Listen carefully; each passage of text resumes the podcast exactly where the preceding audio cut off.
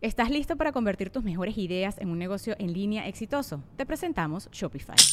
Tal vez no lo sabías, pero nuestro podcast More Than Mamis es un negocio y lo empezamos por supuesto para desahogarnos y hablar sobre la maternidad, no para convertirnos en expertas de ventas y del e-commerce. Así que sí, necesitábamos ayuda para vender nuestro merch y poner en marcha nuestra tienda. ¿Y cómo suena con Shopify?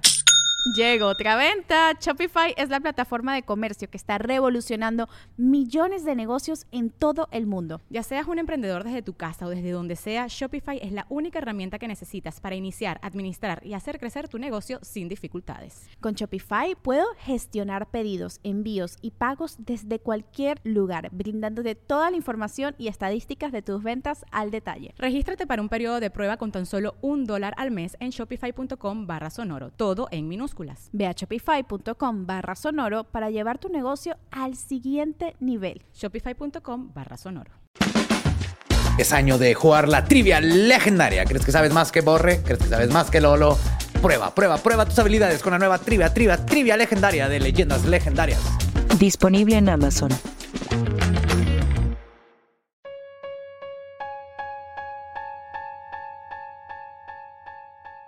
El episodio de esta semana de Leyendas Legendarias es traído a ustedes por Arctic Fox, un tinte semipermanente 100% vegano hecho en Estados Unidos, libre de crueldad animal y químicos agresivos que puedes usar en Navidad para asustar a tu abuelita. Así es. Y son químicos benignos, no son agresivos, ya están domesticados. Químicos domesticados. químicos domesticados y como estamos en espíritu navideño ya, vamos a regalarles cosas de Arctic Fox. Entonces métanse a leyendaslegendarias.com diagonal a Fox. Oh, yes.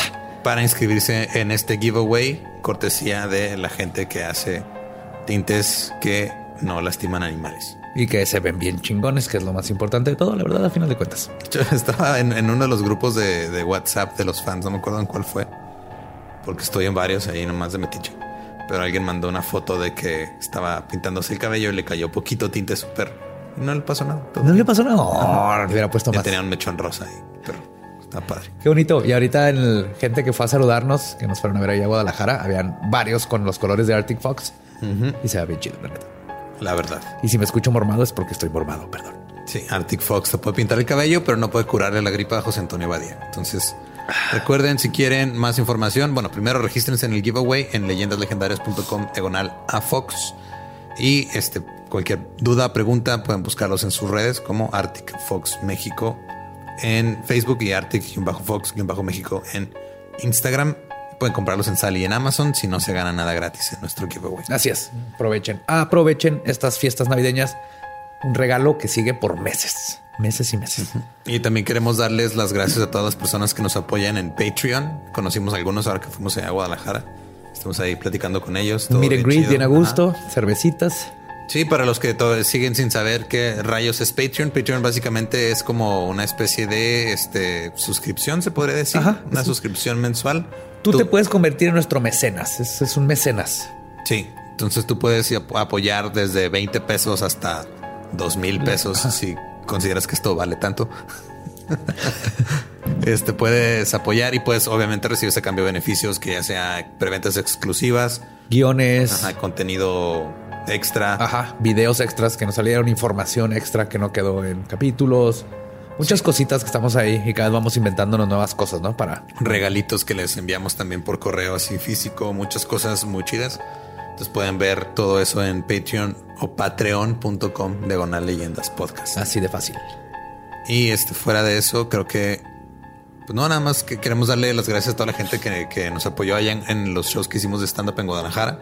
Eh, a todos que los vimos por allá, nos vemos el año que entra ya con leyendas legendarias, el show completo ya bien. Ajá.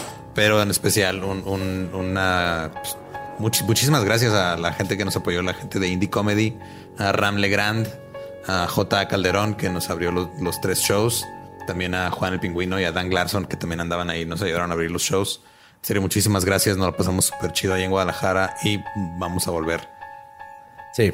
Ah, y también para toda la gente que vio ya las publicaciones de la merch que estamos vendiendo, nos asociamos con, ahorita estamos asociados con tres marcas, Pizzatánicos y Chunchos para playeras y Dricker para tazas. Si quieren ustedes ordenar playeras y tazas para que les lleguen para Navidad, Busquen todos los links para la merch en nuestras bios de redes sociales. Los dejamos con su episodio, el último en vivo del año, el episodio número 39. Sí. Yes. Vamos con el episodio 39 de Leyendas Legendarias.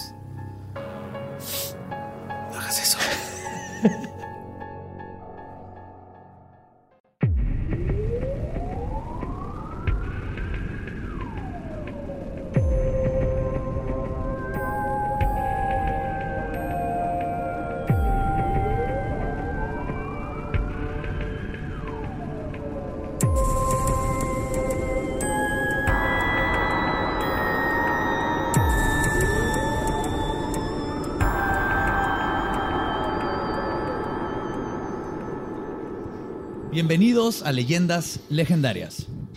El podcast en donde cada semana yo, José Antonio Badía, le contaré a Eduardo Espinosa y a un invitado especial casos de crimen real, fenómenos paranormales o eventos históricos tan peculiares, notorios y fantásticos que se ganaron el título de Leyendas Legendarias. Y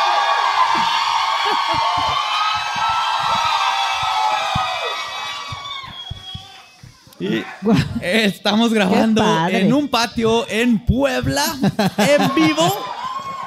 Como siempre me acompaña Eduardo Espinosa. ¿Cómo estás? Eh, chido, Muy güey. bien, qué bueno.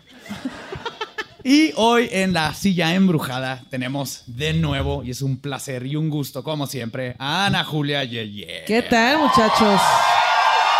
Gracias por invitarme, un honor. Yo soy su mayor fan. Sí, es todo. Hasta luego. Tú eres nuestra madrina, eres la madrina del podcast. Oigan, qué chingón, me da mucho gusto. Espero no cagarla como otros invitados. que no censuren este, este tampoco. Pues ahí les va. Betty y Barney eran una pareja estadounidense que iban manejando por las montañas blancas en New Hampshire el 9 de septiembre de 1961, en camino a su casa después de unas vacaciones en Canadá. Aproximadamente a las 10 de la noche, un extraño suceso los hizo bajar de su automóvil. Dos horas después estarían de regreso en el mismo, sin poder recordar qué hicieron durante ese tiempo perdido. Su caso se convertiría en el primero y mejor documentado de un encuentro extraterrestre. Les voy a contar sobre la abducción de los Hill. Dios mío.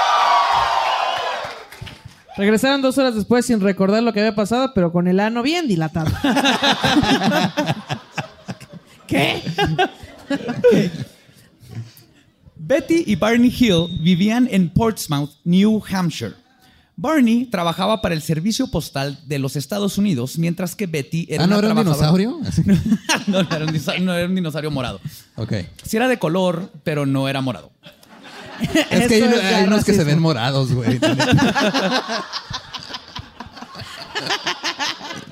Sí, cierto. Sí, cierto, la neta, sí, cierto. Mientras que Betty era una trabajadora social. Ambos eran muy activos en la congregación unitaria local. Los Hills también eran miembros de NAACP, que es la Asociación Nacional para el Avance de las Personas de Color, y eran líderes de su comunidad. Y Barney presidió la rama local de la Comisión de Derechos Civiles de los Estados Unidos.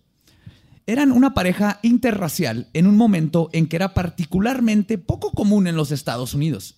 Barney era afroamericano y Betty era blanca, algo que para en los 60 no era precisamente aceptado por el resto de la sociedad. Excepto por el porno. El porno es muy incluyente. De hecho, como, como que el porno va marcando las, las luchas de derechos Claro. sociales, ¿no? De dar cuenta. Estamos así de darle derechos a los enanos.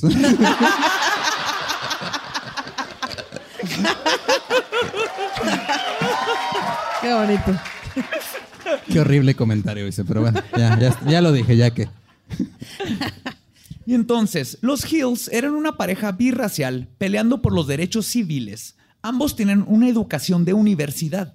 Barney había sido premiado por el gobernador de Nueva Inglaterra por sus acciones comunitarias y él y Betty fueron invitados a la toma de poder del presidente Lyndon Johnson en 1965.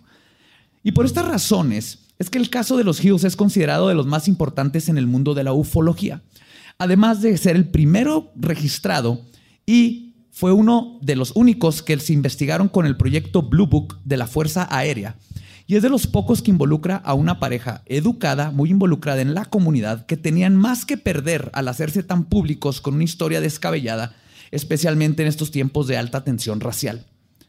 El 9 de septiembre, que cambió la vida de los Hills, comenzó como cualquier otro día. Ambos viajaban por la carretera 3 en los Estados Unidos después de haber visitado las cascadas del Niágara en Montreal, Canadá. Montreal, Canadá, güey. En Monterreal. Otra vez. Y mi cerebro pensando, ¿dónde está Monterreal? Ay, no. Ya la estoy cagando. Lo peor es Monte- que Mira, tú, tú ve a Canadá, busca donde se cojan entre primos y ese es Monterreal. Ah. Lo peor es que no fue a propósito, güey. La volví a cagar. Cat fuck. Bueno, cuando por más de una hora notaron que unas luces en el cielo parecían que los iban siguiendo. Al principio parecía una estrella en movimiento que se ubicaba entre Júpiter y la Luna. Betty al principio creyó que era una estrella fugaz, pero luego la luz comenzó a moverse hacia arriba. La pareja discutía si era o no un avión o un satélite lógicamente desacreditando cada punto sobre qué podría ser el objeto, ¿no? Como clásica pareja. Era un dron en Jalisco, güey. Sí. Era un hada. En varias ocasiones se bajaron del automóvil para pasear a su perro salchicha Delcy. Está bien Ay, bonito. Hay fotos. Quien se estaba comportando muy inquieto de la nada. En una de estas paradas observaron que el objeto se movía de forma errática y que al parecer se había hecho más grande y más brillante. Barney usó sus binoculares. Sí, traía binoculares en el carro. Porque, Eh, justo porque los 60. Sí, ñoño, güey. Sí. O sea, sabía dónde estaba Júpiter. O sea, traía unos binoculares. ¿Qué pedo? Ya yo me hubiera dicho, ah, ¿quién sabe qué es, güey? Ya vámonos. sí. Intentó usar, eh, usó sus binoculares para intentar ver qué era el objeto, que para este punto ya estaba mucho más cerca que antes. Luego, Betty utilizó los binoculares y notó que era una nave en forma de cigarro, con luces que cambiaban de colores. Sí, como un puro, más que cigarro, era como un ¿Qué, puro. qué naco, o sea, qué, es- qué mal gusto. ¿Dónde viajaban Los Ángeles Azules ahí o qué? O sea,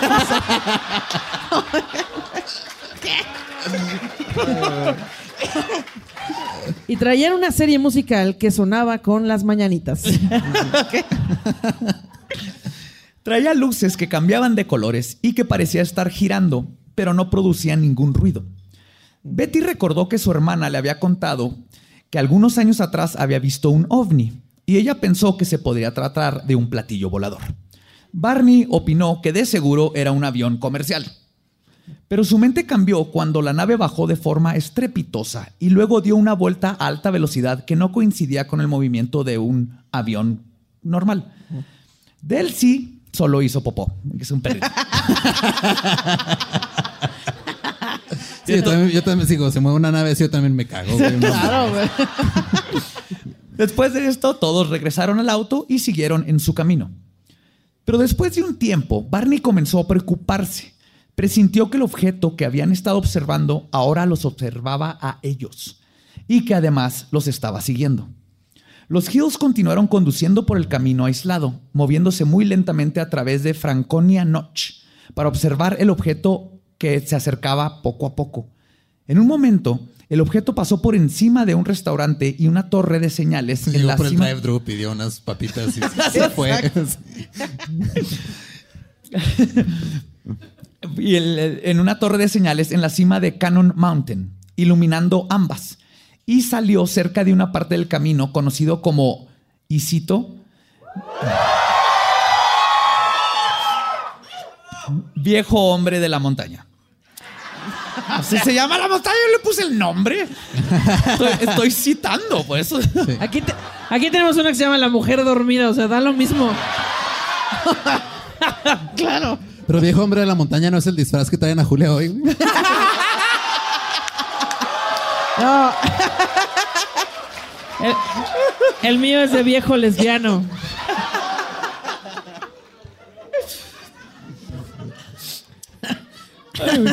Betty testificó que tenía al, al menos una vez y media de longitud del perfil del alcantilado de granito que tenía unos 12 metros de largo, O sea que me da como 18 metros. ah, más o menos, y que parecía estar girando. La pareja observó cómo la nave silenciosa e iluminada se movía erráticamente y saltaba de un lado a otro en el cielo nocturno. Y justo cuando estaban a poco kilo- pocos kilómetros de llegar al punto conocido como cabeza de indio, el objeto los... ar- Ok. Pedo con sus nombres. No, no nos dicen qué parte de la cabeza de indio. Ok, Pero, sí, claro. ¿Cuál de las dos cabezas Sí, te de dice indio? cuál Pues, cabeza de indio, tampoco Ajá, así, exacto. exacto. sí. Y justo cuando estaban a pocos kilómetros de llegar al punto conocido como cabeza de indio, el objeto los arrebasó y descendió rápidamente hacia el vehículo, lo que hizo Los que rebasó. Barney Los rebasó, sí. Lo sí. rebasó. Es que había descuento en las vocales. Hoy nos trajimos unas extras.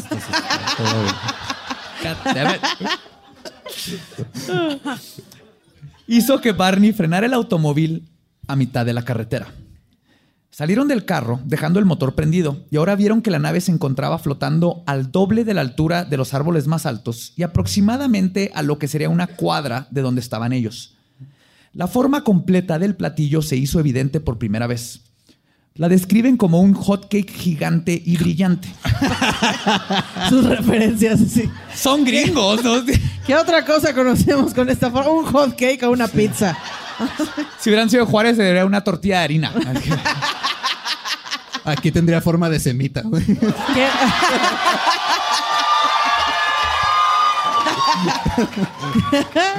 que tiene mucho sentido que ahorita fuera una tortilla de harina, pero antes, cuando venía volando, era como un burrito, ¿no? Sí, se desenvolvió. Un cigarro, ajá, ajá, sí. Tenía ventanas a sus lados y luces en la parte de abajo. A pesar de estar asustado, Barney caminó un poco hacia el objeto y usando sus binoculares se pudo percatar que dentro de las ventanillas podía observar las siluetas de unas seis entidades, una de las cuales parecía traer una bufanda. Así. El espacio hace frío, Ana Julián, el espacio Bueno, hace sí, frío. sí. Sí. Era, la- era el gay de la tripulación alienígena.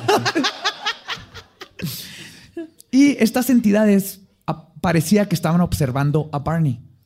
Betty, quien se había quedado dentro del auto, comenzó a gritarle a su esposo, el cual parecía no escucharla o estar como en un trance. Le decía, regrésate, cabrón. ¡Ya métete, idiota! ¡Vámonos de aquí! Nos van a robar la pila, cabrón. Ya, regrésate. ¿Que no ves que eres negro en los 60, güey? Ya. So- Sobre todo, ella estaba preocupada porque ya era de noche en la carretera, no lo veían, lo iban a atropellar. O sea,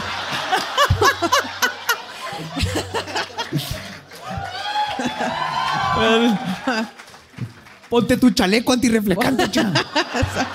No, reflejante. Tú, reflejante. tú no tienes ese problema. No, Tu yo cara brillo refleja cabrón, todo. güey. de hecho, el reflector da, refleja la frente de Lolo y me, me refleja a mí, la cara. Ok, ok. Barney observó que todas las figuras, menos una, caminaron hacia la parte trasera de la nave, a lo que parecía ser un panel de control. En unos minutos, la nave bajó un poco más, se detuvo y una compuerta comenzó a abrirse mientras unas luces rojas eran dispersadas por la parte de abajo del platillo. Ahora sí se apoderó el terror de Barney, quien intentó bajar los binoculares y correr hacia su esposa. Ya, ya estaban abajo, ya todo tarde. Y la esposa, y te dije, te, Te dije. Te, te estoy di y di. Ahí vas con los pinches aliens, tenías que ir, hijo de tu puta madre. Pero se percató de que no se podía mover. Y es entonces cuando por fin pudo lograr ver los ojos del líder que lo seguían observando desde la ventanilla. Eran un par de ojos que jamás había visto en su vida. Histérico usó todas sus fuerzas para recuperar el control sobre su cuerpo, logró bajar los binoculares y luego, utilizando toda la energía que tenía, pudo darse la vuelta y correr. Betty le gritaba desde el automóvil. Barney logró entrar, puso la transmisión en primera y aceleró para emprender la huida por el camino montañoso, que en los 60 yo creo era como 20 kilómetros por hora. Barney le preguntó a su esposa si alcanzaba a ver la nave, si los estaban siguiendo o si podía saber dónde demonios estaban. Pero Betty solo alcanzaba a ver una profunda oscuridad detrás de ellos. De repente sintieron el aire tornarse eléctrico. La atmósfera dentro del carro se sentía extraña y luego lo escucharon. Un ruido electrónico que provenía de atrás del auto. Incluso parecía que venía de adentro de la cajuela. El ritmo era irregular. Lo Ah, no, describen. era- Venían escuchando reggaetón.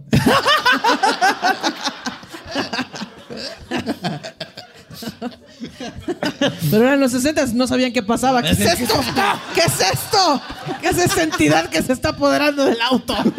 ¿Por qué estoy moviendo la cadera sin querer? Alien, mm, ahí viene el alien. mm, alien, mm, ahí viene el alien. mm. Quiero ser mi tono de celular. Ahí viene el alien. Describen el ruido como un pip, pip, pip. El viper. Pip, pip, Era el viper, se los dije. Y cada que se escuchaba, parecía que todo el automóvil vibraba junto con la extraña señal. ¿Qué es eso? preguntó Barney. Betty le dijo que no sabía. Obvio, ¿verdad? Sí. Obvio, ¿Cómo vas a ver, pendejo? Sé lo mismo que tú, idiota. Tú fuiste el que se bajó, imbécil. Sí. Pues no sé. Eres blanca, tú debes saber.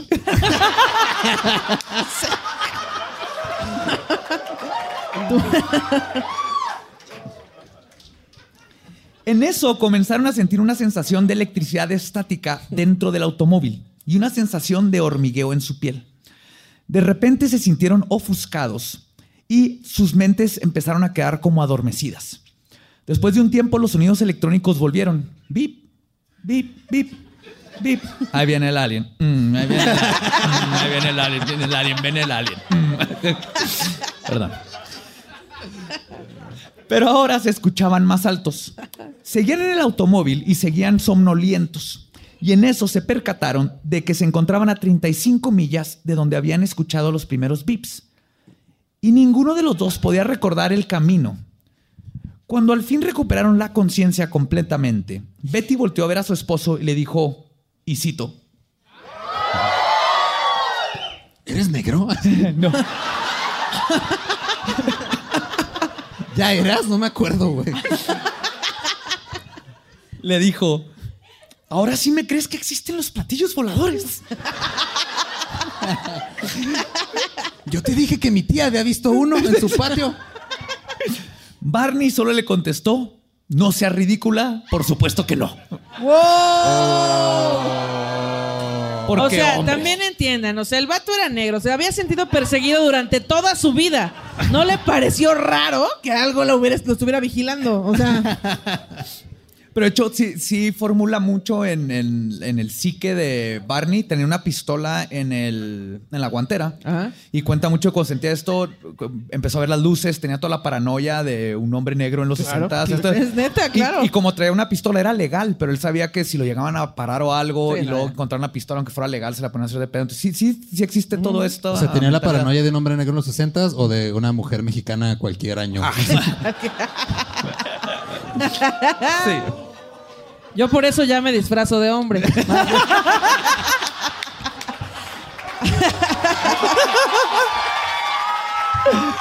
es una medida de seguridad. Pero cuando llego a mi casa soy bien femenina, tacones, caireles, todo. Tú, en lugar de quitarte los tacones para ponerte tenis, te quitas los tenis para ponerte tacones ¿no? en la casa. así. Ya era casi de día cuando al fin llegaron a su casa. Sus relojes de muñeca habían dejado de funcionar deteniéndose a la misma hora y nunca volvieron a funcionar jamás. Entrando a su casa vieron el reloj de la cocina para saber qué hora era y es cuando se dieron cuenta que habían dos horas de su vida de las cuales ninguno de los dos podía recordar. Es el cambio de horario, dijeron.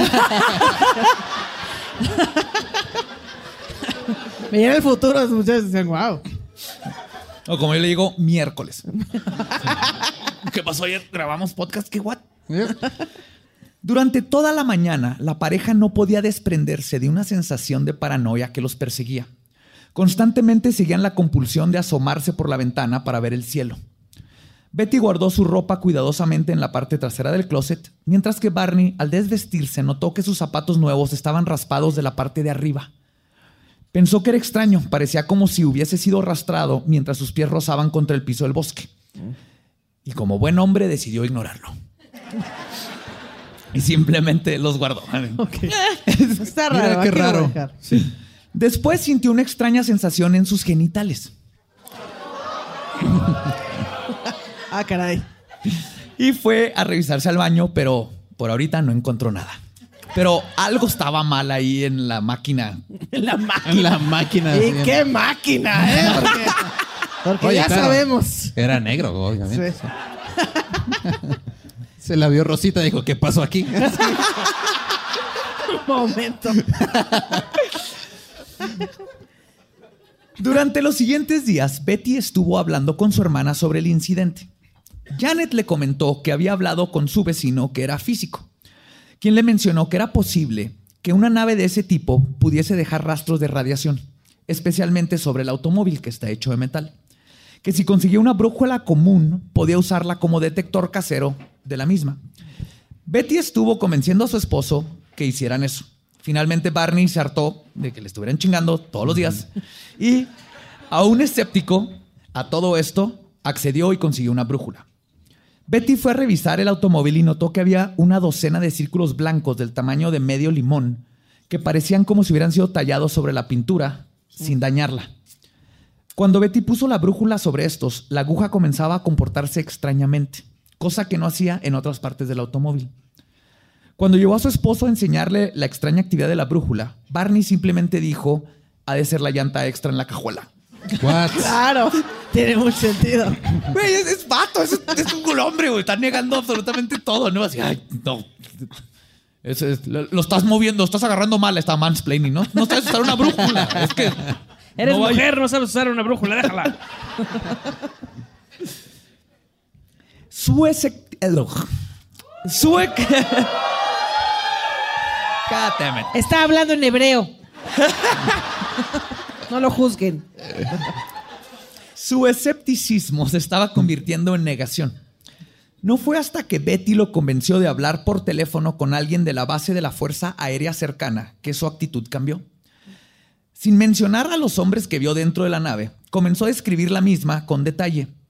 Y cuando dijo a los oficiales el dato de que la nave tenía abajo una especie de aleta con luz roja, los agentes se tornaron muy interesados en el caso. Le explicaron a Barney que habían tenido varios reportes de una nave con las mismas características, especialmente de que tenía esas aletas con luces rojas. Además le informaron que los radares de varias bases cercanas detectaron un objeto no identificado en la noche y locación donde los Hills habían tenido su encuentro. O sea, y ya el vato así como, "Ah, pueda que sí. Con que no era la Sí. llanta, ¿eh? De seguro mi llanta salió volando. Ajá. Barney, siendo un hombre pragmático, estaba batallando con el concepto de que algo ultra normal les pudo haber sucedido. Pero la evidencia ya era mucha. Así que comenzó de forma lógica a intentar desenvolver el misterio. Primero le pidió a su esposa que dibujara la nave, y él hizo lo mismo mientras estaban en cuartos diferentes. Cuando compararon los dibujos eran casi idénticos. Ya no había duda alguna para los Hills de que algo verdaderamente inexplicable les había sucedido en esa noche. Pero más allá de los pocos datos que tenían, no había una explicación verdadera. Y luego comenzaron las pesadillas. Unos días después de su experiencia, Betty comenzó a tener pesadillas vívidas que involucraban ir en el automóvil, ser detenidos por luces y sentir un miedo irracional al querer ser bajados del auto. O sea, como cuando andas pedo te para tránsito. Igualito. Ahí está el alcoholímetro. Oiga, por favor. No, tú- esas luces de allá son, son el alcoholímetro. Te cambio el lugar, güey. Te cambio el lugar. Ahí por mi casa hay un puesto de hot dogs y tienen, tienen como una sirena azul con roja y siempre me sacó un pedo horrible, güey. Ya me la debería de saber, pero es que lo traemos en el hipotálamo, ese miedo. No hay, no hay peor ruido en el mundo que... eh, eh. Ay, ya valió madre. Sí. Las pesadillas se detuvieron después de cinco noches, pero regresaron unos días después. Ahora Barney también las estaba teniendo. Las pesadillas eran tan reales y traumáticas que comenzaron a afectar el día al día de la pareja. No sabían qué hacer, pero sabían que necesitaban hacer algo al respecto. Al principio ambos tenía- temían ser ridiculizados, desprestigiados y no querían atraer una atención extra de la gente a la que ya tenían simplemente por ser una pareja birracial. Ambos tenían una sensación persistente de que algo debió haberle sucedido en esas dos horas, pero no podían recordar. Y sabían que las pesadillas y las molestias físicas que están experimentando les estaban trayendo síntomas que les afectaba en todo lo que estaban haciendo. Pero ninguno pudo explicar sus condiciones. La desesperación obligó a Betty a escribir a la oficina de NICAP, que es el Comité Nacional de Investigación sobre Fenómenos Aéreos en Washington. NICAP despachó a Walter. Eso por supuesto no existe en México, ¿verdad? No. No, Ya. no, no. Se llama, se llama Jaime Maussan. Ya. Tercer milenio, ok. Sí, muy sí. Eh, Él es el comité. Ok. Es un comité de una persona. Ajá. NICAP despachó a Walter Webb, un científico asesor del comité, quien oc- ocasionalmente era mandado para investigar los casos más serios y desconcertantes sobre contacto con ovnis. El Doctor House de las cosas aéreas. No es lupus.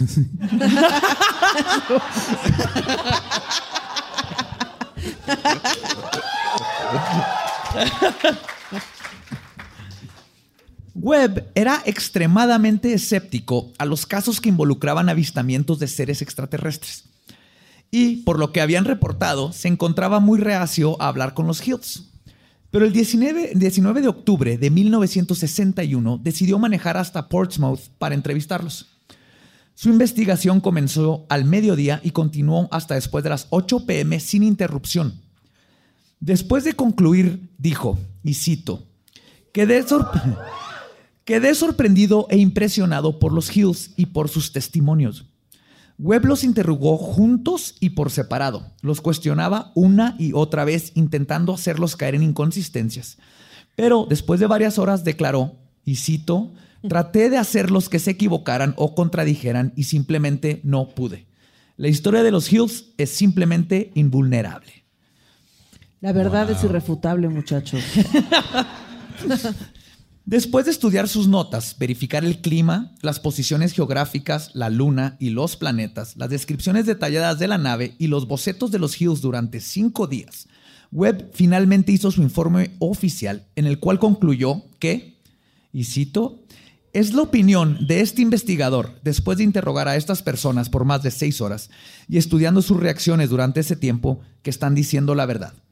Y el incidente ocurrió exactamente como se informó, a excepción de algunas incertidumbres pequeñas y tecnicismos que deben de ser tolerados en cualquiera de estas observaciones. Sí, no sabemos si la bufanda que traía el alien gay era rosa o morada.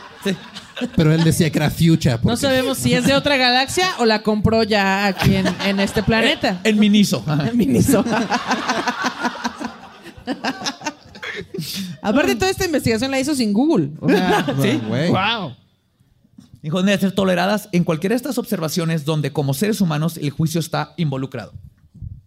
Me impresionó la inteligencia de ambos entrevistados, su honestidad aparente y su obvio deseo perdón, de llegar a los hechos y de minimizar los aspectos más sensacionalistas del avistamiento. Entonces, en resumen, este vato dijo, sí, pues, se equivocaron en cositas como a qué distancia estaba la nave, el tamaño más o menos, pequeñas cosas de distancias y cositas y por todo lo demás, chido. Que aparte, como eran los 60, dijo: Me sorprendió la inteligencia de estos, dos, de estos dos muchachos, sobre todo porque una es mujer y el otro es negro. Y el otro- o sea, ¡wow! ¡Qué sorpresa! Wow, mal, si todavía mal. no les mandamos libros de texto a sus escuelas, ¿qué está pasando? Me sorprendió como investigador que el señor Barney no me habló en forma de rap. Y en ningún momento usó el hip hop.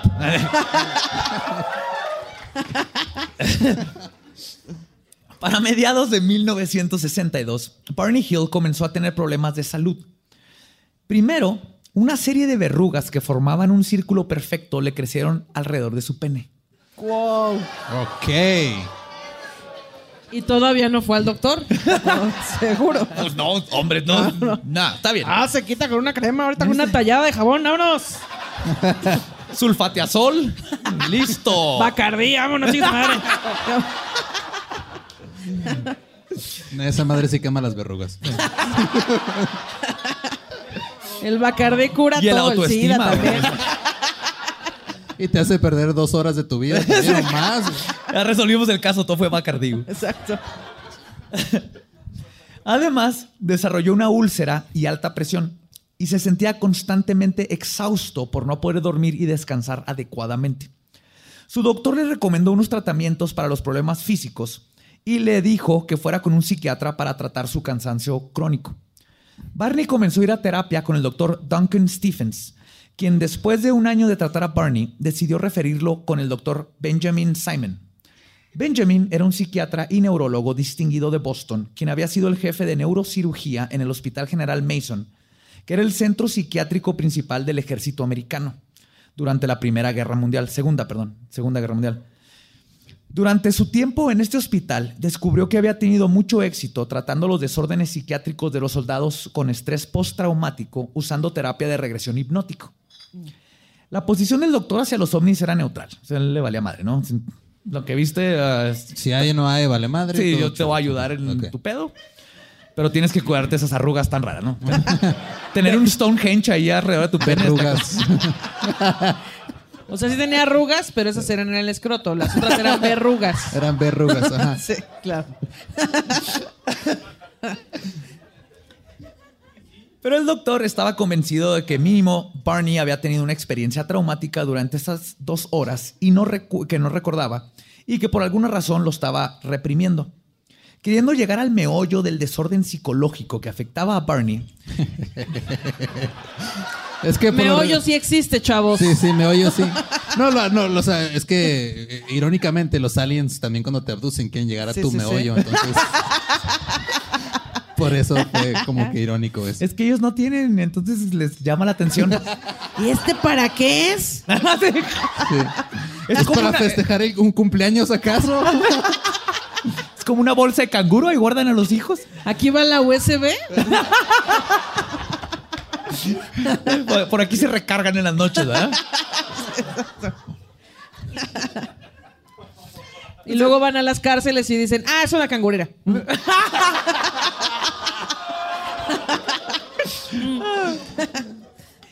Es entonces cuando decidió comenzar el tratamiento de regresión.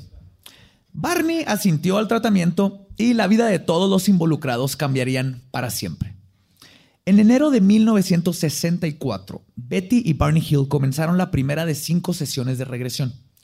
El doctor Simon comenzó con Barney, haciéndole regresar a ese momento en específico y luego bloqueando de nuevo sus memorias. Uno, para que el proceso no fuera tan traumático y por otra parte, para que no pudiera platicar su historia con Betty y que la sugestionara. Y por otra parte también, para que no pudiera platicar su historia con Betty. Ah, ya eso lo dijo, ¿verdad? Está teniendo una regresión, madre, ahorita. De líneas nada más. El- acá- que- todos los que nos están escuchando se llama déjà vu. Es lo que acaba de suceder. Es un déjà vu. ¿No se llama problema de lectura? ¿Seguro? En, francés se dice déjà vu. No se llama estudiarte porque la literatura me iba a mandar a la verga. Ay. Hey, ¿qué tal? Soy Lolo de Leyendas Legendarias y les quiero dejar un pequeño adelanto de nuestro nuevo podcast. Estás escuchando El Dolop, parte de All Things Comedy Network. Este es un podcast de historia americana en el que cada semana yo, Eduardo Espinosa, le contaré un suceso histórico americano a mi amigo. José Antonio Badía, que no tiene idea de qué se va a... Ok, lo bueno es que el tema. No, lo bueno es que nada más te trabas cuando lees, ¿verdad? Sí, O sí, sí. No, no cuando voy a decir una línea que he dicho ya como cuatro o cinco veces.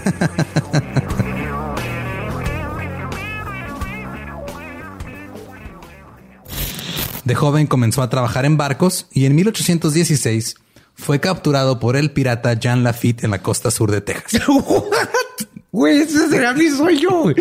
Ok, top uno, que me secuestren este, extraterrestres. Número dos, tiene que ser que me secuestren piratas. Estén pendientes y suscríbanse a El Dolop. Además de todo, grabó todas las sesiones para tenerlas como evidencia. Y las pueden buscar en YouTube. Y no mames. Sí, vamos a poner el link en todos los show notes, como siempre. Pero sí, las entrevistas yo creo es de las partes que más te convencen de que esto está real. Saber a Barney Hill, un señor adulto, llorando y gritando como grita en las grabaciones sobre su experiencia, sí te hace sentir de que, ok, algo pasó aquí. También en el porno hay yo, llanto y gritos, pero bueno, no me convencen de que esa historia de amor es real. pero los voy a ver, los voy a ver. Para no dejar. Así un momento, mi, plomero no la tiene tan grande.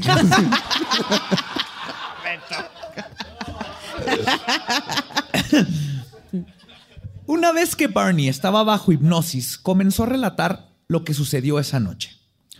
Recordó que después de huir de la nave iba manejando lo más rápido que su automóvil le permitía, cuando de repente fueron detenidos por lo que parecía ser un retén con luces muy brillantes.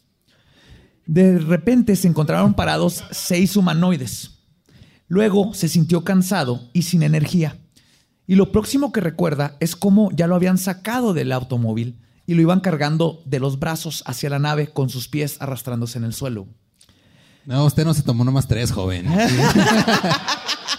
Tránsito extraterrestre. ¿no? Ya de caminar sobre la línea ni hablamos, ¿verdad?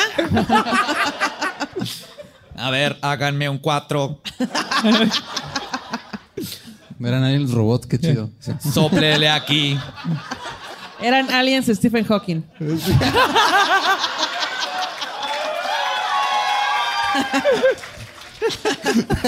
oh, Stephen Hawking era alien. Sí. y hablo- por eso hablaba así. ¿Cuántas se tomó?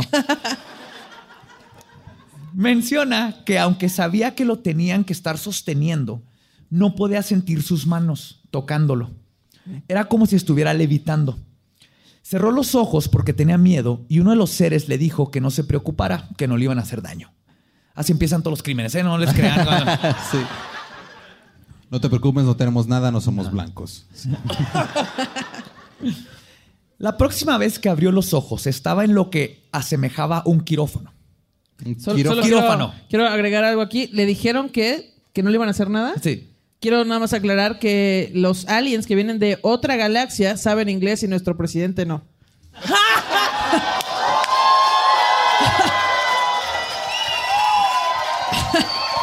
Aunque tal vez eso signifique que nuestro presidente viene de una galaxia más lejana todavía. Todo puede ser. Es la galaxia donde tienen otros datos. Otros datos.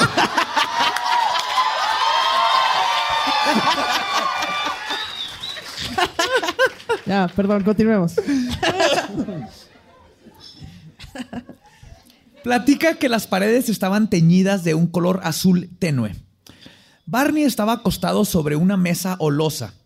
Los seres tenían bocas sin labios, ojos demasiado grandes para sus cabezas y pupilas que parecían de gato.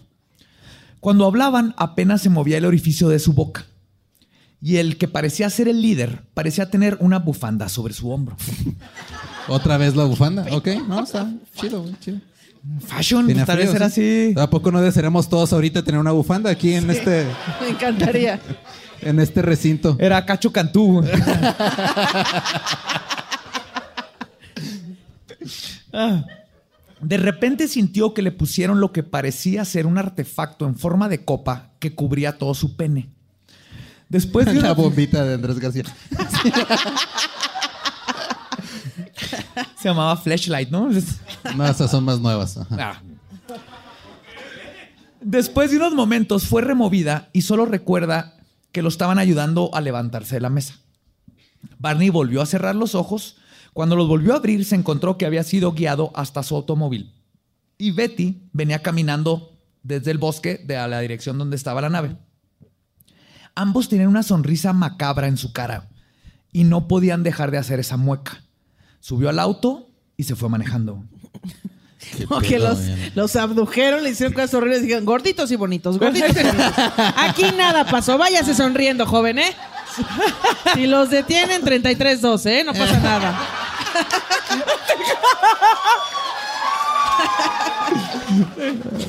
El, el sector es Alpha Centauri. Pero pues yo te sonreía si me ponen un flashlight, digo, me- le, da, le dio herpes espaciales después, ¿verdad? Pero Barney salió así de, ¡yay! ¿Cómo te fue, morra? Mía, toda madre. Qué chambas, ¿eh? Qué chambas hacen. De otro mundo.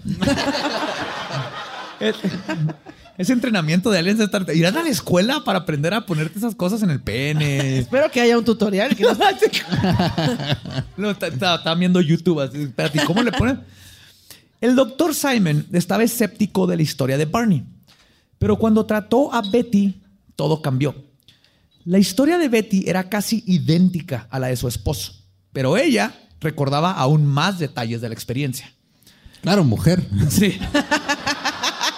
Yo me acuerdo, yo me acuerdo. Mira, el alien, la bufanda era Louis Vuitton. Y luego Sí. traía unos Pero era zapatos. clon. bien- y traía unos crocs. Y luego nos fuimos a tomar un té. Yo pedí un té negro, él pidió un té verde. y- Cuando lo sacaron del auto, ella podía ver a Barney siendo llevado por el bosque igual que ella. Y le gritaba que se despertara, pero Barney no reaccionaba. Uno de los seres que los llevaba le habló, pero no con su voz, sino como una voz dentro de su cabeza. Era como una O sea, comunicación como tele- telepática. ajá, como telepática. Telepatía. Lo describe como un acento foráneo. Le dijo que no se preocupara, que no les iban a hacer daño.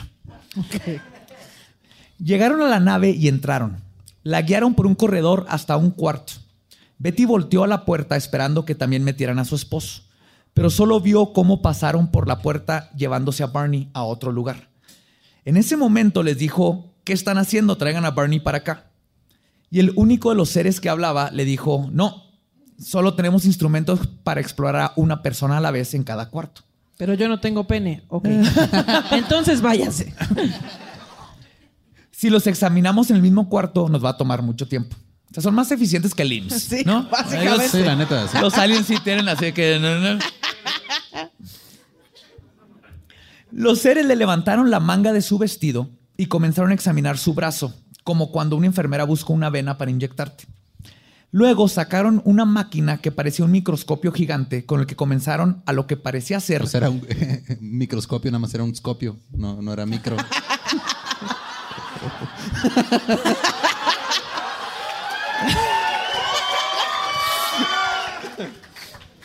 No me disculparé por ese chiste. Comedia 24-7. Seguimos continuando. Y haciendo chistes como si esto fuera la hora feliz que está pasando.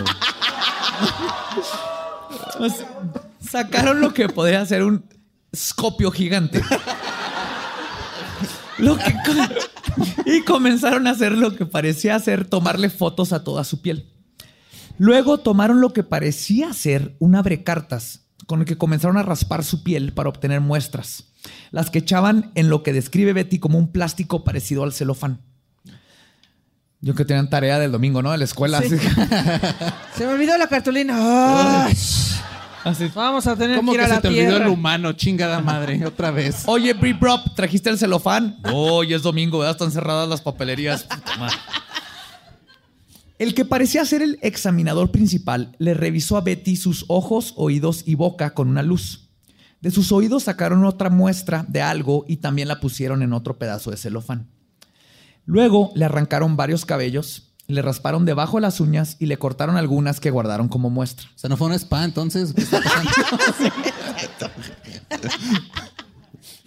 Le quitaron la cutícula. Sí, fue un spa espacial. Por eso sí me voy a disculpar. Perdón, perdón. Eso sí estuvo muy, muy pendejo. Eso sí merece una disculpa pública, sí. Puebla, perdón. Lo guardaron como muestra y le hicieron un brasileño, obviamente. Luego le instruyeron que se quitara la ropa y se acostara. Lo hizo sin poder negarse. Ay, ay, ay, ay, ay. Au, sí, Güey, es que esa bufanda está bien.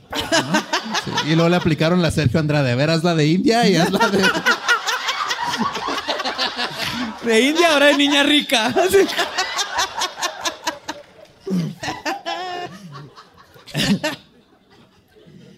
Acostada boca arriba, vio cómo llegaron con un instrumento que consistía de un racimo de agujas. Cada una de las agujas estaba conectada a un cable delgado. Comenzaron a usarlas para tocar su cuerpo. No sentía dolor, pero su cuerpo se movía involuntariamente cuando lo hacían. Se le to- le tocaban atrás de la rodilla y se movía su pierna, en el brazo, como cuando te pegan con el martillito Sí, ese de los Flintstones. Ajá. Siempre se me figuran los, Los Flintstones. no sé por picapiedras. Estamos en. Puebla. Aquí les llegó en español la caricatura, güey. Sí, cierto. Pero sí, cierto. Luego le pidieron que se diera la vuelta. Ya boca abajo, hicieron lo mismo con el racimo de agujas sobre su espalda y toda la parte de atrás del, del cuerpo. El spa incluía acupuntura también. Muy completo. Los aliens tenían los ojos rasgados, pero para arriba, así. Vertical. Después la regresaron a descansar sobre su espalda y cuando alcanzó a ver que el examinador traía otra aguja, ahora una sola, muy larga y delgada, le preguntó que qué iban a hacer con ella y le dijeron que le iban a insertar en el ombligo. Les imploró que no lo hicieran, pero el examinador comenzó a introducir la aguja en el ombligo lentamente. Ah, como cuando te vacunan de la rabia, ¿no? sí. ¿En, en qué colonia vivías, Ana Julia? Bueno. que esa fue la primera referencia que se te vino. O sea, pues nunca me han vacunado, pero la banda sí la vacunó. ¿Verdad que sí? Ahí está. Sí, son en la panza. Tenemos perros rabiosos aquí, sí. En Juárez no, porque como es un desierto, pues no hay perros. Se pero- nos mueren todos. No, ¿de qué crees que son los burritos también? O sea, Pero sí, si yo soy alien y agarro a un ser humano, lo vacuno contra la rabia. Ahora que me dices, es lo primerito. Entonces, ella empezó a sentir el dolor y una presión insoportable. Les gritó que se detuvieran y uno de ellos le puso su mano sobre los ojos, lo que hizo que entrara como en un trance y que el dolor se aminorara por un rato y de repente desapareciera. Cuando sacaron la aguja, quedó adolorida y les preguntó que para qué hicieron eso. Me encanta que Betty está preguntando y Sí, pregunta ella todo, sí güey. está- sí. O sea, Barry le pone algo en el pene y nomás cerró los ojos y luego. y Betty así que, a ver, cabrón. No, no, no, no, no, no. Está ¿Pero desinfectado. esto para qué? Pero me va a doler, pero te va a gustar. Ok. A ver, a ver, a ver. A Sandra le hicieron eso el domingo y se le quedó mal de las cejas. El examinador le contestó que era una prueba de embarazo. Sí, si metemos Ay, la aguja y pica la cabeza del bebé, estás embarazada. Sí, si, si se oye, ¡au! Estás embarazada.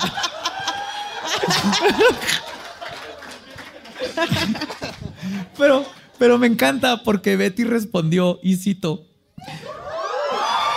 Es panza normal.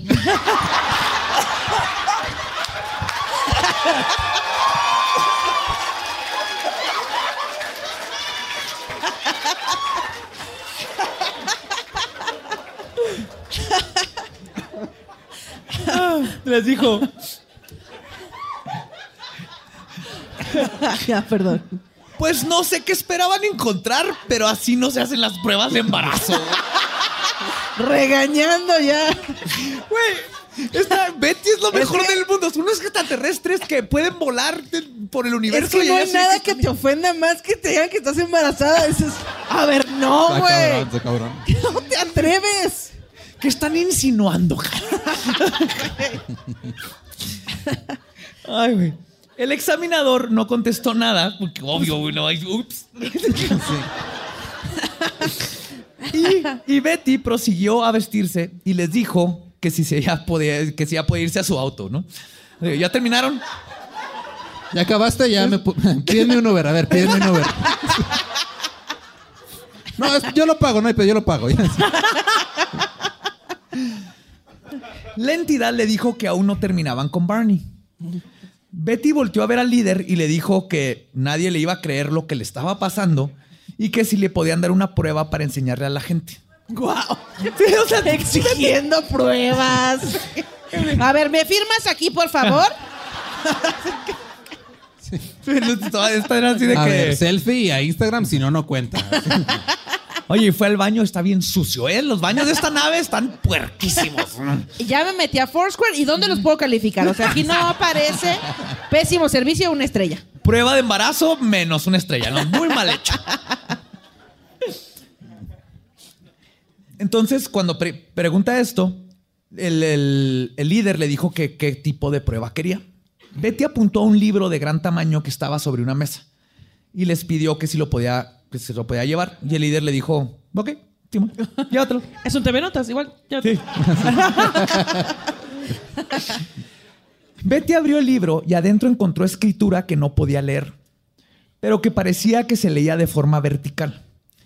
El líder se rió de nuevo y le preguntó, ¿lo puedes leer? Y Betty le dijo, no. Luego investigo. ¿Qué te importa? es un acróstico, ¿no? Mm, Bueno. Eh, ¿Puedes leer el libro? ¿Qué te importa? Que te valga madre, ¿sí? Así. Ahorita veo cómo le hago. Y, en- y entonces Betty les preguntó que de dónde eran. No, que obvio, ¿verdad? ¿Qué Pues- con esta mujer? Güey, Betty está cabrón. Wow, soy su fan de esta morra. sí, sí, esta morra está bien cabrona. Muy cabrón. Ay, chingados son porque me acaban de meter algo en el obligo, cabrones. Y mínimo quiero saber tu dirección, pendejo. ¿Qué tal si te quiero hablar, cabrón? El líder la llevó a una especie de mapa que se conformaba de círculos interconectados por líneas. Le explicó que las líneas gruesas representaban rutas de comercio, las medianas eran lugares que habían visitado y las líneas intermitentes eran expediciones. Betty les preguntó que cuál era el lugar de donde ellos venían y el líder le dijo, y cito, Tlaxcala.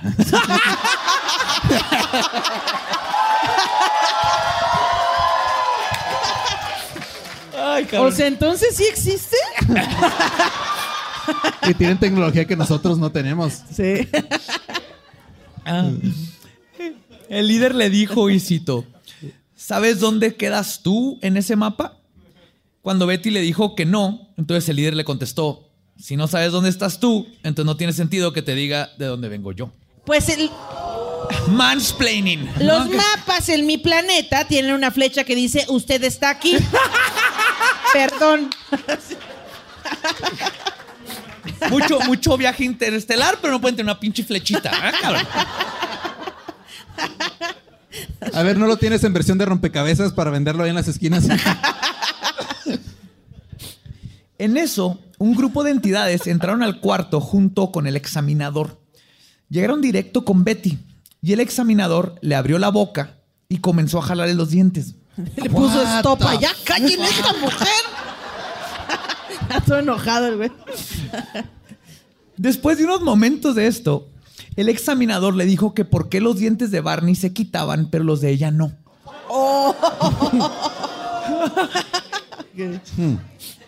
Betty se rió por primera vez en todo este tiempo.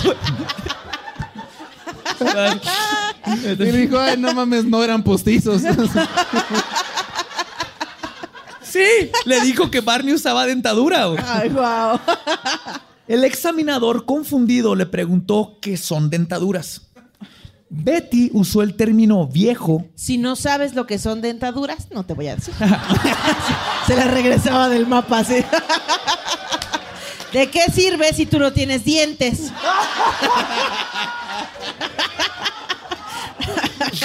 Chivetti está cabrón. Betty. Betty usó el término viejo dentro de su explicación de que eran las dentaduras. A lo que le preguntaron que qué era ser viejo. Y entonces cuando intentó explicar que es viejo, usó el término años. A lo que de nuevo los seres le hicieron saber que no comprendían ese concepto. Ay, a ver cómo te explico. Ok. O sea, las mujeres tienen este problema con, Con todo el ¿verdad? universo. Tenemos un... Ay, hijo de tu puta madre. A ver. ¿Cómo te explico para que me entiendas, papacito? Sí, ¿Dónde lo viste la última vez, cabrón? ¿Pero ¿En qué cuadrante lo dejaste? Betty les dijo que ella era un ser humano limitado y que habían personas más aptas para contestar todas estas preguntas, que ella podía decirles con quiénes ir si es que volvían. Los seres le dijeron que no se preocupara por eso y que si alguna vez necesitaban encontrarla, que siempre iban a saber dónde iba a estar. wow. Qué- sé qué dónde feo, vives, ¿no? morra. Si no fuera extraterrestre, está muy está creepy. está claro. muy stalker. Le dijeron que ya habían terminado con Barney y comenzaron a llevarla hacia la salida.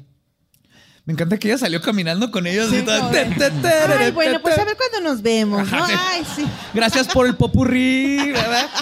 Y Barney está así que, "Ah, la verga. Que me pusieron en la verga, que la mala. Pero así se me va a volver a parar.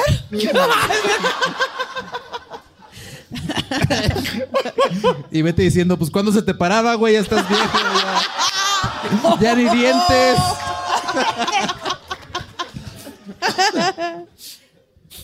Betty cuenta que cuando iba saliendo, otros de los seres la vieron con el libro y se la quitaron, se lo quitaron. Ella se quejó con el líder y le dijo que esa era su única prueba de lo que pasó. O sea, escucha esta mujer. Es una chingonzota. Poniéndose al pedo con el universo. Digo, oye, cabrón. Ah, pero ¿por qué me lo vas a quitar? No. Pero ¿cómo lo voy a comprobar entonces? Tú me dijiste que era mío, cabrón. Voy a parecer una estúpida. Qué miedo, los extraterrestres han estado así que, ay, güey, vámonos. Esta especie que se llama mujer está muy cabrona. Pues se quejó con el líder y le dijo que era su única prueba de lo que pasó. A lo que el líder le contestó, y cito, ese es el punto. No quieren que recuerdes lo que sucedió. Es mejor para ti y para tu esposo. Y tal vez recuerdes algo, pero por tu bien, espero que no. La llevaron hacia el auto. alert. No, pues hazle como quieras, pues. La llevaron hacia el auto y vio que Barney ya estaba adentro. Tenía una sonrisa macabra. Y es cuando Betty se dio cuenta que ella también cargaba con esa mueca. En unos momentos vio que el platillo comenzó a producir de nuevo unas luces brillantes y en cuestión de segundos se elevó y desapareció en las alturas. En la última sesión, el doctor Simon le puso las grabaciones de su hipnosis a ambos, ahora con la finalidad de que los recuerdos pasaran del subconsciente al consciente, y además ver si esto podía ayudar a que recordaran más detalles, lo cual funcionó. Barney recordó más detalles de su experiencia, como los raspados de piel y la toma de muestras de sus oídos, y Betty Los raspados de anís. Y vete así. ¿Qué te pusieron en el pene, cabrón? ¿Cómo se llamaba esa cosa que te pusieron ¿Era en el pene? hombre o mujer quien te lo puso? Y Betty pudo dibujar el mapa que había visto. El doctor concluyó que a pesar de lo inverosímil de las experiencias que describieron Betty y Barney, que ambos estaban diciendo la verdad, declaró que era muy improbable que los dos hubieran sufrido de una alucinación compartida o que los dos estuvieran lidera- liderando con un trauma usando la misma fantasía. Aún así, el doctor Simon no puede confirmar sin duda alguna que la experiencia de los Hills sea real. Es imposible. Sí afirmó que por lo menos en la cabeza de los Hills la experiencia sí sucedió. El caso de la abducción de los Hills se convirtió en el primer caso de abducción extraterrestre que fue altamente publicitado y se considera uno, si no es que el mejor ejemplo y más creíble de una abducción extraterrestre. bueno, es que en la, en la cabeza de las mujeres también pasan cosas que en la vida real no. Entonces, pues mira, no, no sé si creer por completo esto. Sí, despertó Betty, dije, eh, be- be- despertó Betty enojada porque lo secuestraron los aliens a Barney y ella no.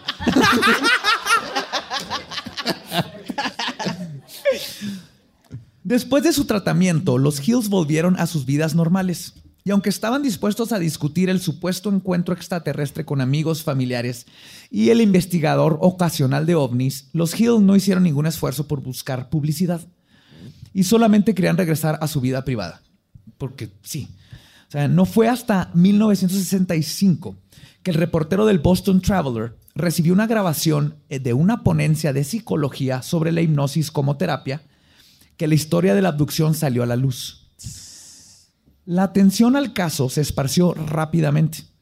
El gobierno de los Estados Unidos los investigó con su famoso escuadrón caza ovnis de Project Blue Book. eh, Blue Book.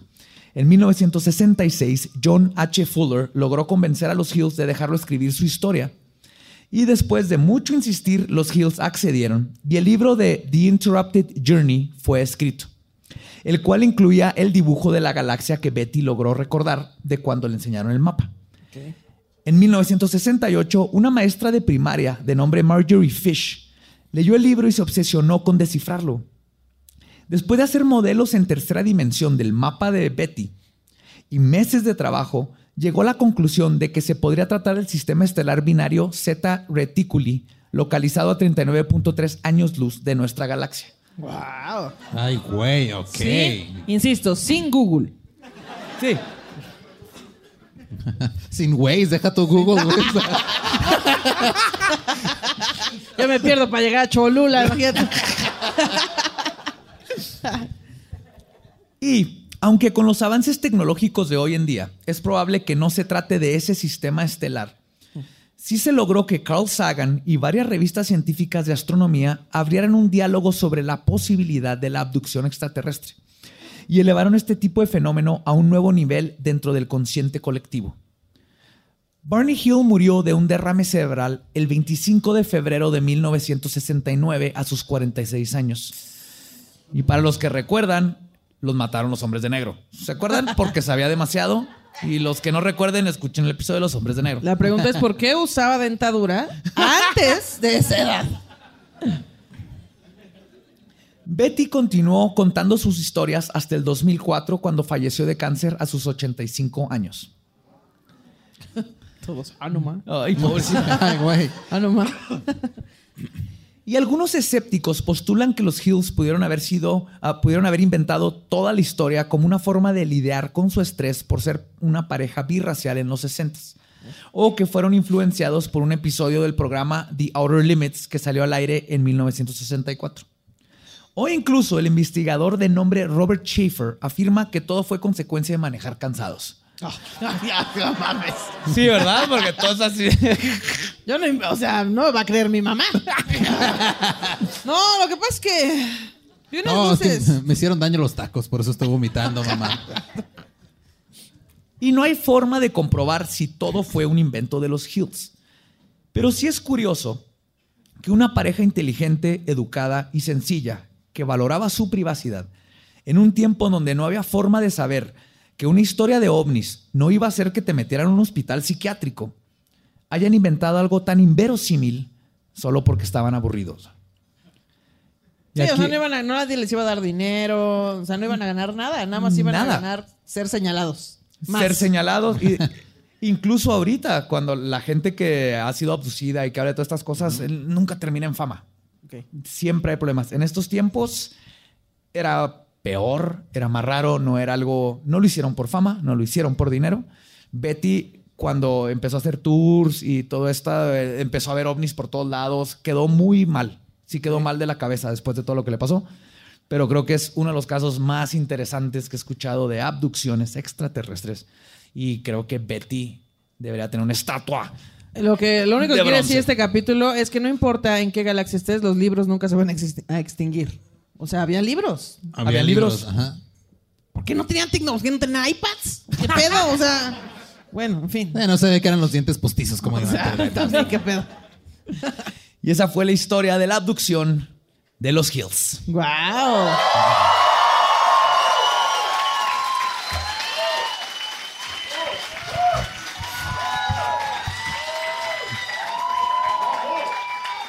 Quiero decirles, no sé cuántas personas sabemos aquí el día de hoy, pero solamente dos trajeron su gorrito de aluminio. Muy bien. A los demás ya nos cargó la chingada, amigos. Sí, sí, sí. Tápense el ombligo, ¿eh, gente? Tápense el ombligo. Los del gorrito, me da toda madre. Por eso las señoras le dicen a sus hijas que no se pongan así este, blusas cortas para que no les piquen el ombligo los aliens. O nomás es porque es Puebla y son Es porque la- es la misma gente que hace pendejadas con los eclipses y se ponen penis y cosas. así. Afortunadamente yo soy gorda, entonces entre la lonja de arriba y la de abajo se cubre mi ombligo. Nunca lo van a ver. Es un, es un sistema de defensa como armadillo. Claro, igual que vestirme de señor, sí. Armadillo en reversa. Ana Julia, ¿qué te pareció el tema? Espero que te haya Increíble. gustado. eh, pues mira, yo soy bastante escéptica, pero me divertí mucho, muchachos. Eh. o sea, es que la gente te dice como, o sea, no- es absurdo pensar que estemos solos en el universo, pero ¿qué tal que estamos solos en el universo? Eso da más miedo. O sea, que estemos los únicos. Pero en fin, eh, gracias por invitarme, soy, soy gran fan de este podcast. eh, y pues ya, nada, gracias por reírse ustedes. Puebla. Sigan a Ana Julia en todas sus redes sociales. Escuchen chichis para la banda, decimos pura pendejada. eh, nada, nada bien investigado, pura pendejada, mira. Lo único, lo único extraño ahí es que Patty Vaselis eh, intenta morir cada semana y no lo logra. Escúchenlos. ¿Y dónde te encuentran en las redes? Ah, arroba Ana Julia Yeye en todas las redes sociales, Facebook, Twitter, Instagram, todas. Ok, a nosotros nos pueden encontrar en todos lados como arroba leyendas podcast. Me encuentran como... Gracias. Eh, también nos encuentran a mí como arroba ningún Eduardo. Como arroba Elba Diablo. Y pues, damas y caballeros, nuestro podcast ha acabado. Podéis irse a pistear.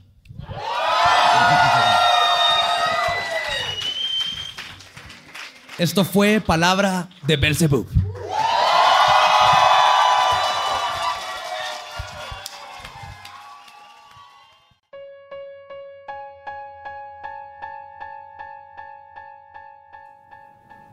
Aunque esté mormado, Lolo, fui al del río. ¿Qué me trajiste? Eh, Fuiste tú y luego me acusas a mí. de Claro que sí, nada. porque estoy enfermo y tengo la, la libertad de equivocarme totalmente en un eslogan.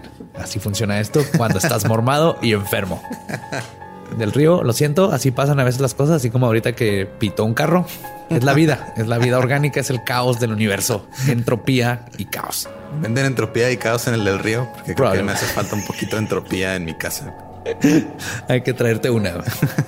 Preguntarle a tu amistoso cajero si tiene Pero entropía. recuerden, si alguno de ustedes se da cuenta que sus amigos van al del río y no les traen nada, denúncielos ante las autoridades. Y díganle a quien más confianza le tenga. Sobre todo ahora que están así en las posadas y las fiestas y todo esto que viene, pues obviamente si quieren comprar alcohol chido tienen que ir al del río. Ajá, ajá. Especialmente si alguien hizo esas cosas que les llaman ponche, que todo el mundo pretende que está rico. Calientitos. Del del río Ajá. y calientitos. En Ajá. el del río puedes llevarte tu anforita de pisto y ahí se lo echas para que la abuela se la pase chingón. Y pues bueno, vamos a la parte de eh, los saludos de esta semana.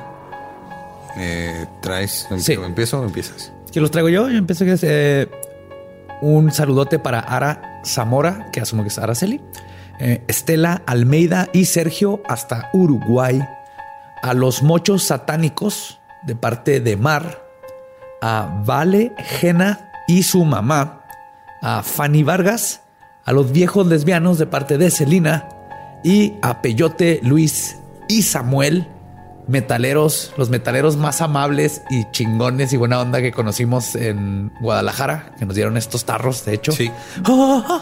Estos tarros que si están escuchando en Spotify no pueden ver. Sí, los amamos. No cómo la pasamos chingón. aunque Los conocimos un ratito ahí en el terminando el show, pero wow, Sí. mil, mil gracias por los tarros. Y también este quiero, bueno, quiero mandar un saludo a Querétaro para Georgie Smith y su novia. Dice Georgie que tiene algo importante que decirte. Espero que sea algo bueno. Un saludo para Carlos Razón, Max Vargas, José Manuel Talamantes, José Hernández, Isaac Rodríguez Vera, para Cristian Martínez, para la diosa Tonantzin y Alexander Kansin, que es un niño de 11 años. Acabas de lavar una diosa. Es un saludo al. A la diosa Tonantzin. Así Ajá. viene anotado, yo no sé, güey. O sea, ya este. Bien, Para- aquí alabamos a todos. También un saludo a Odín, Thor y de una vez a Dionisio. Sí, Dionisio.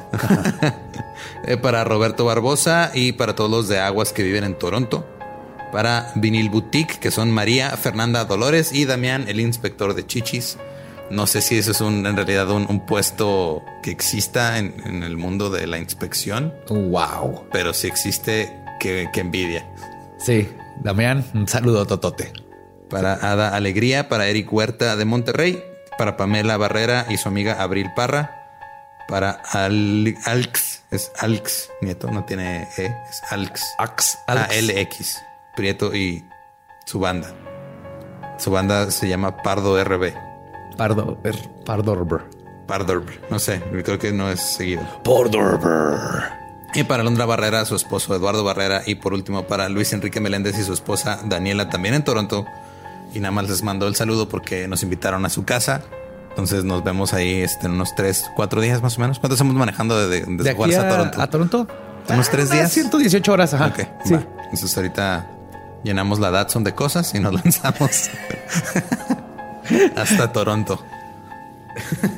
Estaría chido ir, y, o sea, Sí, también hay gente Datsun. Vancouver y así, pero sí, conseguir una Datsun para traerla a todos lados. Oh my God. Y collarcitos de cobalto 60. así literal. Ajá. Ya que todos irradiados. Y los vendemos. Pero muchas gracias a todos. En serio, son muchísimos. Llegan muchos pedidos de saludos. Algunos les he tenido que decir, sorry, no va a salir para la fecha que lo quieres, porque hay, muchos, pero eventualmente los saludaremos a todos. Así es. Así que sigan mandándonos sus pedidos de saludos, etcétera, etcétera. Nosotros con todo el gusto del mundo se los mandamos. ¿Sabes qué, ¿sabes qué podríamos hacer? ¿Qué? Podríamos hacer un live stream, Ajá. poner a Borre así nada más enfrente de una cámara A leer, por horas, así nada más a a leer, leer los saludos. 400 que Ajá. faltan. Faltan como 600 o más. Ok, creo que va, Sí. eh, creo que esto va a suceder porque estoy seguro que lo acabas de decir y en minutos se nos van a llenar las redes de la gente diciendo sí, a huevo, pongan a Lole o a Borre en un live stream y Borre, you're fucked. Ya valió madre, Borre, ya te chingaste. Sí, sí, enfrente de una chimenea Sí, se acabó tu Navidad. con un whisky leyendo saludos. Hijo, sí, por favor.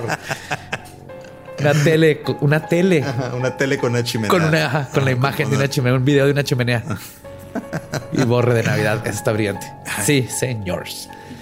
Pues bueno, los dejamos de nuevo. Los queremos un chorro. Gracias por todo el apoyo. Acuérdense, suscríbanse en YouTube, aunque no nos escuchen ahí.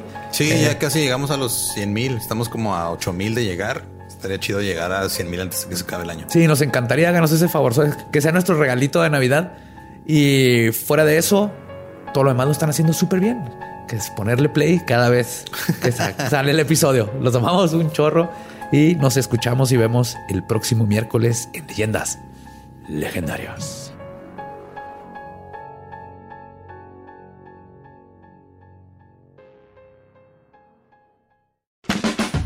Es año de jugar la trivia legendaria. ¿Crees que sabes más que Borre? ¿Crees que sabes más que Lolo? Prueba, prueba, prueba tus habilidades con la nueva trivia, trivia, trivia legendaria de leyendas legendarias. Disponible en Amazon. ¿Estás listo para convertir tus mejores ideas en un negocio en línea exitoso? Te presentamos Shopify. Tal vez no lo sabías, pero nuestro podcast More Than Mamis es un negocio y lo empezamos por supuesto para desahogarnos y hablar sobre la maternidad, no para convertirnos en expertas de ventas y del e-commerce. Así que sí, necesitábamos ayuda para vender nuestro merch y poner en marcha nuestra tienda. ¿Y cómo suena con Shopify? Llegó otra venta. Shopify es la plataforma de comercio que está revolucionando millones de negocios en todo el mundo. Ya seas un emprendedor desde tu casa o desde donde sea, Shopify es la única herramienta que necesitas para iniciar, administrar y hacer crecer tu negocio sin dificultades. Con Shopify puedo gestionar pedidos, envíos y pagos desde cualquier lugar, brindándote toda la información y estadísticas de tus ventas al detalle. Regístrate para un periodo de prueba con tan solo un dólar al mes en shopify.com barra sonoro, todo en minúsculas.